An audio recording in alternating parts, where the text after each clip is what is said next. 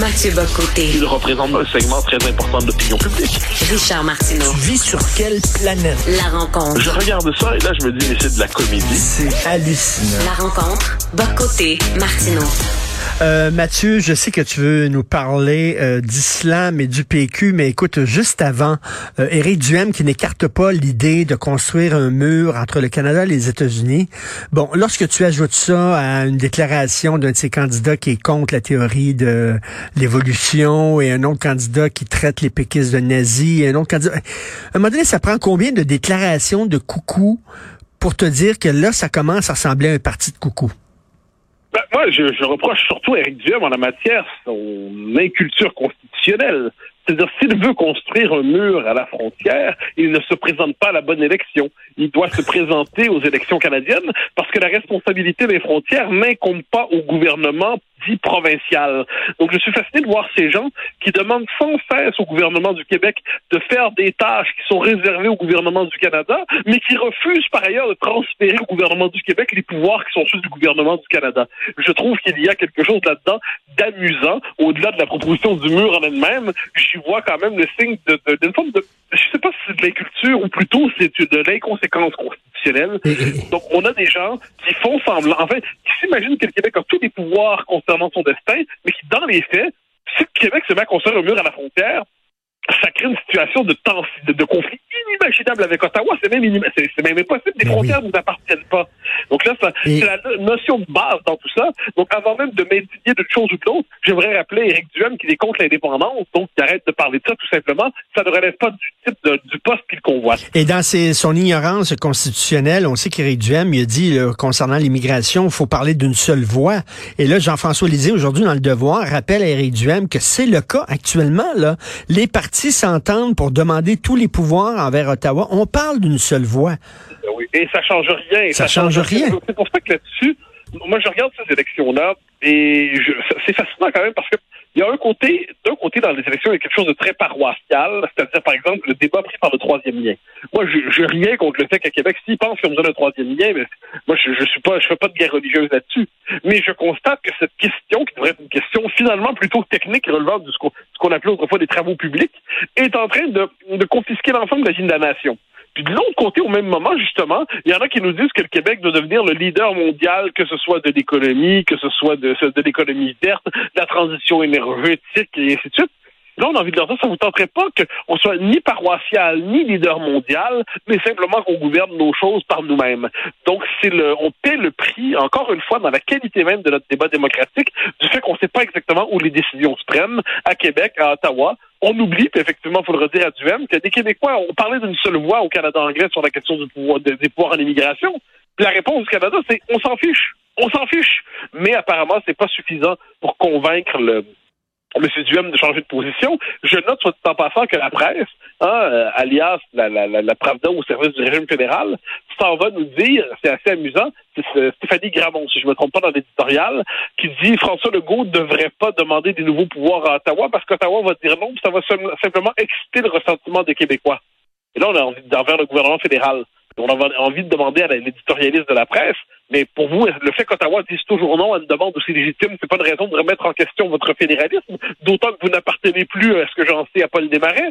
Euh, euh, donc, euh, eh bien non. Oui. Donc, faut pas faire de demande auquel le fédéral va dire non, parce que ça va exciter la colère des Québécois. Et moi qui pensais qu'on devait d'abord penser à l'intérêt national du Québec plutôt qu'au maintien à tout prix du lien fédéral.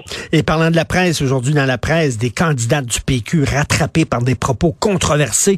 Alors je vois ça, je dis, mon Dieu, qu'est-ce qu'ils ont dit, ces, ces candidats-là du PQ? Ben, ils ont critiqué une religion, c'est-à-dire l'islam. On n'a on pas le droit de, de faire ça maintenant? Ah, mais moi, ça, ça, me rend un peu dingue, cette histoire, parce que je, je vois ça hier, on dit propos très controversés. Non, mais même dans le devoir, on dit elle attaque vivement l'islam. Elle attaque oui, l'islam. mais évidemment, mais le devoir là-dessus est devenu ce qu'il est devenu, euh, la version québécoise de Libé. Alors, on lit, euh, on lit ça, puis là, bon, est-ce que le ton de la de la candidate est musclé? Oui, ben oui, il arrive qu'en société, on a des tons musclés, et des euh, propos musclés. Est-ce que son propos est critique? Il n'y a pas de doute là-dessus. Est-ce qu'elle critique seulement l'islam? Non. En passant, elle dit on déjà qu'on s'était débarrassé, de mémoire, déjà qu'on s'était débarrassé du carême, virgule, est-ce qu'on oublie de se faire imposer le ramadan? C'est intéressant comme point de vue. Ben oui. Pour elle, que ce soit l'islam ou le catholicisme, elle s'en fiche. L'idée, c'est la religion elle-même qui l'énerve. Euh, ensuite, on peut être en accord ou non avec elle. Dans une société, on n'est pas obligé d'être aussi d'avoir le même rapport que cette dame à la religion. Mais la machine, la machine à s'indigner transforme des propos qui sont contestables en propos scandaleux euh, qui obligent le chef du Parti québécois à euh, l'obliger à se soumettre ou se démettre en disant bah, corrigez vos propos ou quittez la campagne. Et là, on se dit mais cette machine à fabriquer des scandales à propos de déclarations qui, aussi critiquables soient-elles, je le redis, relèvent du débat public quand quelqu'un dit critique au Québec notre vieux fond judéo-chrétien, c'est fondamental. Est-ce qu'on l'accuse d'avoir des propos christianophobes? Lorsqu'on dit à les Québécois, c'est leur vieux fond catholique qui les domine encore dans cette affaire-là, est-ce qu'on l'accuse d'avoir des propos cathophobes? Bon, mais si on critique mm, l'islam mm. d'une manière ou de l'autre, et là on va dire oui, mais on peut critiquer l'islamisme, mais pas l'islam. Un instant, l'islamisme est une idéologie, mais on peut critiquer les religions en elles-mêmes, on peut critiquer le, protestantisme en lui-même, on peut critiquer l'orthodoxie, on peut critiquer l'islam, on peut critiquer le catholicisme je crois qu'on peut critiquer les religions. Ou alors faut-il les mettre à l'écart de la discussion publique? Si oui, qu'on m'en informe. Donc, c'est pour ça que j'essaie de comprendre cette querelle depuis hier. Euh, que la dame se soit exprimée de manière musclée, je l'entends, mais la vie publique ne s'accompagne pas toujours d'une musique de danseur. Et elle a remarqué, bon, que beaucoup, beaucoup de, il y a plus en plus de femmes voilées. Écoute, ce week-end, euh, ma blonde et moi, on va au centre Auckland pour chercher euh, un truc. on ne trouve pas, puis on voit au centre Auckland qu'il y a beaucoup de femmes voilées, mais vraiment beaucoup. On s'en va après ça au Carrefour, Carrefour Laval, beaucoup, beaucoup de femmes voilées. On s'est dit elle et moi, ben coudon, euh, il y en a vraiment beaucoup de femmes voilées de plus en plus. Euh, c'est une remarque qu'on a le droit de se dire, parce que pour moi, le, voile, ça m'attaque. Ça attaque mes ben valeurs, pour moi. Ben moi, moi, moi je, je, en fait, c'est une remarque qu'on a désormais le droit de chuchoter, parce que c'est publiquement, il ne faut plus, il faut plus le mentionner. Et là, je, note, ben, ça, me, ça me fascine parce que au moment où la gauche occidentale défend avec un acharnement fascinant le voile comme symbole de la diversité, puis symbole des droits, puis tout ça, au même moment, les femmes en Iran se soulèvent contre ce symbole qui est objectivement un symbole de d'enfermement, dans ce cas-là vraiment patriarcal, de régression des femmes. C'est un symbole de contrôle du corps des femmes par une idéologie. Et là, j'entends le, contre-discours euh, qui nous vient souvent de la gauche radicale. Nous, on s'oppose à toute contrainte. Là, on entend souvent ça en France. Euh, imposer le voile, c'est la même chose que l'interdire. Non, c'est pas la même chose. Parce que si vous nous dites ça, vous nous expliquez que voile, pas voile, c'est la même chose significativement. Or, on sait qu'une société où le voile s'impose de plus en plus est une société où il devient la norme. Dans la mesure où il devient la norme, c'est une société où les droits des femmes ont tendance à régresser, où le communautarisme s'installe. Donc, est-ce qu'on a le droit de critiquer le voile ou est-ce que la critique du voile se dérobe désormais du périmètre de la critique légitime dans la vie publique? Et est-ce qu'on a le droit de remarquer qu'il y a de plus en plus? Est-ce qu'on peut le remarquer qu'il y en a de ben plus en plus? Ben Est-ce qu'on peut se demander sur la se questionner sur la signification sociologique et politique? Et, non, et non seulement se demander, est-ce qu'on peut le déplorer qu'il y en a de plus en plus? Mais bien sûr. Non, mais un instant, moi, je pense qu'on aurait le droit de déplorer. Imaginons, là, c'est pas à veille d'arriver, mais imaginons là, que les, euh, les catholiques se remettent à faire, à célébrer et faire des parades de la fête Dieu, des processions de la fête Dieu partout à Montréal. Mm. J'ai aucun doute que plusieurs diraient, ben, il y a beaucoup, de processions de la fête Dieu à Montréal. Bon. Eh ben, est-ce qu'on peut inversement dire, ben, le, voile, c'est un symbole qui nous cause problème, c'est un symbole de non-intégration, c'est une déclaration, c'est un symbole de non-appartenance au monde occidental, où ces gens se sont librement installés à ce que j'en sais?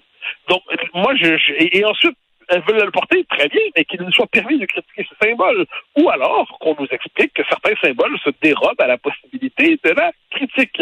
Donc, j'essaie de comprendre cette controverse. J'y reviens. Si la question, c'est le ton. Si la question, c'est la vigueur, la vigueur des propos. Peut-être. On est effectivement dans un, ou la maladresse du propos. On est effectivement dans un monde où de plus en plus aseptisé. Mais là, transformer en propos islamophobe une réflexion critique sur une religion et sur le voile, j'essaie de comprendre, euh, et j'y comprends surtout une forme de frilosité idéologique et politique qui caractérise le Québec tel qu'on le connaît de plus en plus. C'est quand on fait encore, là, on dit encore qu'une religion, c'est comme une race, alors qu'une religion, c'est une idée, et toute idée est critiquable. Voyons. Ah ben oui. Et ah, puis moi, j'ajoute une chose, c'est que, pardonne-moi, je, moi, je suis pas anti-religion, comme tu dirais. Fait. Moi, je, je suis... Euh, c'est probablement de nos désaccords. Moi, j'ai une forme hmm. de, sympathie pour les grandes religions. Je pense que les religions traduisent culturellement et historiquement des aspirations spirituelles. Donc, je pense que les religions, globalement, livrent, ont, ont une empreinte positive. Pas que positive, mais aussi positive sur l'humanité. Et je pense qu'il est légitime de croire et tout ça. une fois que c'est dit, je ayant dit tout cela, je pense qu'on est en droit de critiquer ces systèmes culturels qui sont fondés sur une révélation vraie ou fausse, on s'en fiche sur le plan politique. On est en droit de critiquer ces, le noyau métaphysique de ces religions. On est en droit de critiquer les pratiques culturelles qui y sont associées. Donc là, à un moment donné, on peut être tout à fait favorable, je veux dire, en général, au phénomène religieux pris euh, à travers les grandes religions historiques et critiquer par ailleurs ces religions-là. Tout à fait. C'est quitter le, domaine de la raison libérale. Et, écoute, euh, Mathieu, un truc de dernière euh, dernière heure, ça vient d'arriver. Donc, François Legault euh, parlait devant la Chambre de commerce de Montréal et il vient de dire que il serait suicidaire pour le Québec français d'accueillir plus de 50 000 immigrants par année. Il le dit, il a dit le mot suicidaire. C'est tombé il y a une minute et il va se le faire rapprocher, ça.